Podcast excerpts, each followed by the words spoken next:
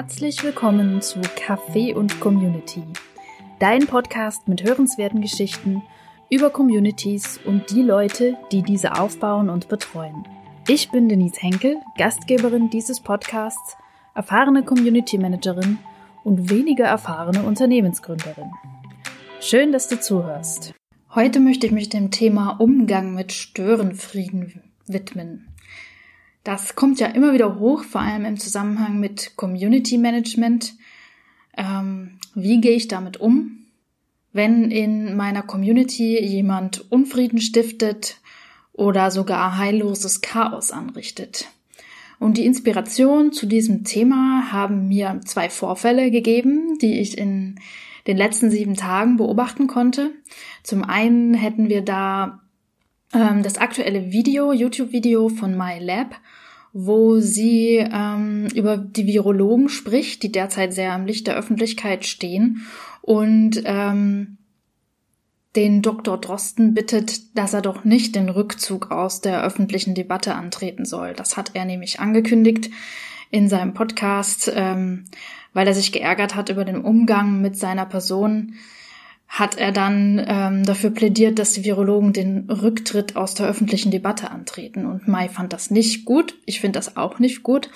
Warum? Dazu komme ich gleich noch. Der zweite Vorfall war ein kostenloses Webinar, an dem ich teilgenommen habe. Und in diesem kostenlosen Webinar wurde im Chat mit störenden Kommentaren sich lustig gemacht über das, was die Vortragende erzählte. Und diese zwei Vorfälle und auch was da passiert ist, sind für mich gute Beispiele, wie man mit Störenfrieden umgehen sollte oder auch nicht. Fangen wir an damit, wie man nicht mit Störenfrieden umgehen sollte. Der Dr. Drosten hat in dem Podcast, in dem er immer ähm, über die aktuelle Lage aufklärt, ähm, sich darüber geäußert, wie mit seiner Person in der öffentlichen Debatte umgegangen wird. Er hat sich explizit darüber aufgeregt, wie ähm, Karikaturen von seinem Gesicht angefertigt werden äh, und über ihn generell als Person gesprochen wird. Er sagte, das macht ihn sehr wütend und wenn das so weitergeht, dass man als Virologe in den Medien so als Person verrissen wird, dann ist er dafür, dass alle Virologen den Rückzug aus der öffentlichen Debatte antreten.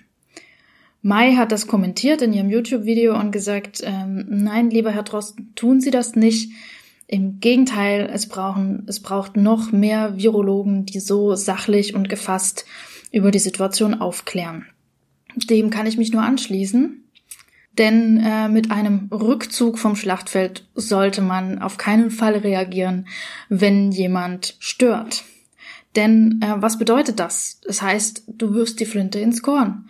Du signalisierst diesem Störenfried, dass er dich an einem wunden Punkt getroffen hat und wenn er da nur lange genug piekst, ziehst du dich zurück. Hierzu müssen wir uns fragen, was will denn jemand erreichen, der stört? In der Regel ist das Aufmerksamkeit. Die Person will Aufmerksamkeit. Was sie dann mit der Aufmerksamkeit macht, ist unterschiedlich. Manche Menschen wollen dann ihr eigenes Angebot an, anbieten, wenn sie die Aufmerksamkeit weggelenkt haben von einem Konkurrenzangebot. Manche stören auch nur um des Störens Willens. Also sie wollen ähm, ähm, die, die mühevolle Arbeit von anderen Menschen einfach nur zerstören. Was passiert denn, wenn wir die Flinte ins Korn werfen oder im Fall der Virologen, wenn sie den geordneten Rückzug antreten? Sie überlassen die Bühne wahrscheinlich sensationsgeilen Scharlatanen, ähm, die nur darauf gewartet haben, dass ihr Stündchen geschlagen hat. Als Virologe trägt man ja derzeit sehr viel Verantwortung, denn es ist wichtig, dass die Öffentlichkeit fundiert über die Folgen einer Pandemie aufgeklärt wird und wie man sich da zu verhalten hat. Das gibt der Bevölkerung Sicherheit. Als Community Manager trägst du auch eine Verantwortung für deine Community. Du bist verantwortlich für deine Schäfchen. Und wenn du dich zurückziehst und dem Troll das Feld überlässt, dann sind deine Mitglieder ziemlich sicher sehr unglücklich. Was solltest du stattdessen tun?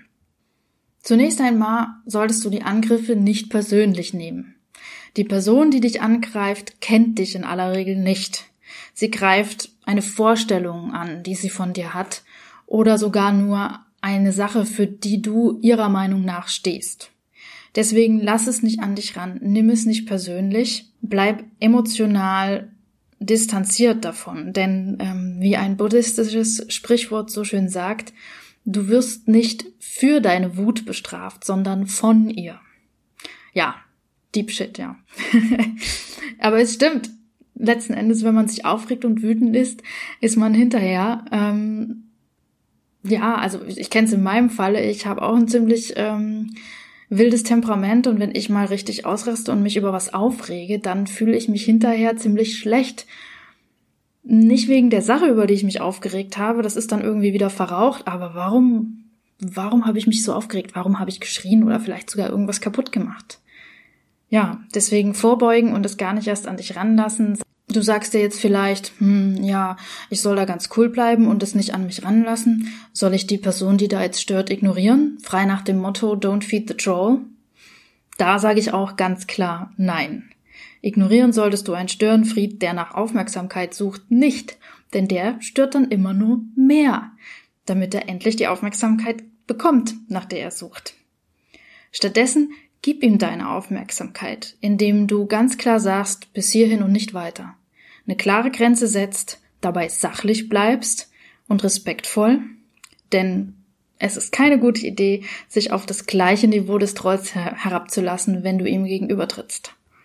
Bleibe sachlich und respektvoll und zeig ihm die Tür. Hier bist du nicht willkommen mit diesem Verhalten. Entweder du passt dich an und verhältst dich den Regeln entsprechend, oder du gehst. Und ich würde mich hier auch nicht auf endlose Diskussionen mit einem solchen Störenfried einlassen. Denn je länger du ihm deine Aufmerksamkeit schenkst und ihm die Bühne gibst, sein Gift zu versprühen, desto mehr wird die Stimmung in deiner Community vergiftet. Also sei da wirklich zügig und rigoros. Im besten Falle musst du die Person gar nicht selbst in die Schranken äh, weisen. Denn ähm, da komme ich zu dem zweiten Beispiel, das Webinar, wo in den Kommentaren gestört wurde. Die Vortragende konnte sich ja nun schlecht aus der Fassung bringen lassen und äh, in ihrem Live-Webinar, was auch aufgezeichnet wurde, äh, auf diese störenden Kommentare reagieren. Die Zeit ist begrenzt. Stattdessen hat die Community die Störenfriede in die Schranken gewiesen, hat ihnen gesagt, ähm, das ist nicht okay, wie ihr euch hier verhaltet und das, was ihr hier behauptet, stimmt nicht. Und sie sind dabei respektvoll und sachlich geblieben. Das hat dazu geführt, dass die Störenfriede ziemlich schnell verstummt sind und sich hinterher sogar bei der Vortragenden entschuldigt haben. Und das kannst du auch erreichen, dass deine Community für dich in die Bresche springt. Dazu musst du einfach nur Vorbild sein.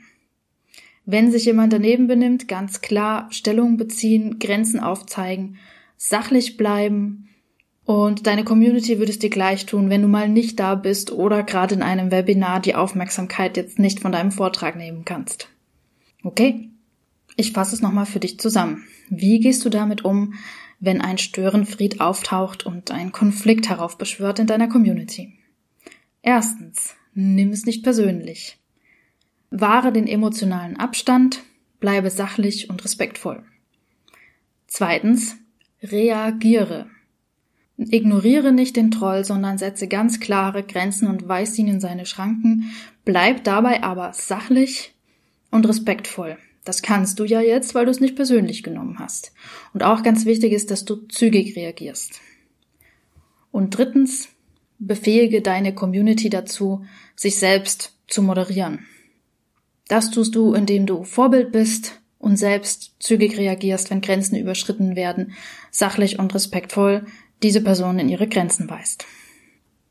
Ja, mit diesen Tipps bist du nun hoffentlich gut gewappnet für den nächsten Angriff eines Trolls in deiner Community.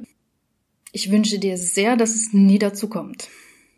Aber diese Tipps helfen dir sicherlich auch im Privaten, wenn mal ein Konflikt auftritt. Als weiterführende Lektüre zu diesem Thema empfehle ich dir noch zwei Artikel von mir. Der eine ähm, heißt der Hulk-Effekt, wie brave User zu Trollen werden und was du dagegen tun kannst. Da gehe ich nochmal ein bisschen genauer auf verschiedene User-Typen ein, die je nach Situation tatsächlich zum Troll mutieren können und stören können. Wie erkennst du diese User-Typen? Wie behandelst du sie? Wie, ver wie verhinderst du, dass es erst so weit kommt, dass sie störend werden? Und der Troll kommt auch darin vor. Wie du mit dem umgehst, weißt du ja jetzt, steht aber auch nochmal in dem Artikel. Und der zweite Artikel heißt Heilmittel für toxische Mitglieder. Da geht es weniger um den klassischen Störenfried, sondern eher um jemanden, der sich sehr in den Vordergrund spielt in deiner Community, aber zeitgleich auch ein sehr aktives und somit wertvolles Mitglied ist. Wie du mit solchen Mitgliedern umgehen kannst, dazu bietet dir dieser Artikel drei verschiedene Herangehensweisen mit meiner persönlichen Empfehlung. Beide Artikel verlinke ich dir gemeinsam mit dem erwähnten Video von MyLab auch nochmal in den Show Notes. Vielen Dank fürs Zuhören. Wenn dir der Podcast gefällt, lass mir gerne eine Bewertung auf iTunes da oder ein Gefällt mir auf YouTube. Und wenn du jemanden kennst, dem der Podcast helfen könnte, dann teile ihn mit dieser Person. Komm auch gerne mit mir ins Gespräch auf Instagram. Dort findest du mich unter tribetales Ich danke dir für dein Interesse und für deine Unterstützung. Bis nächste Woche.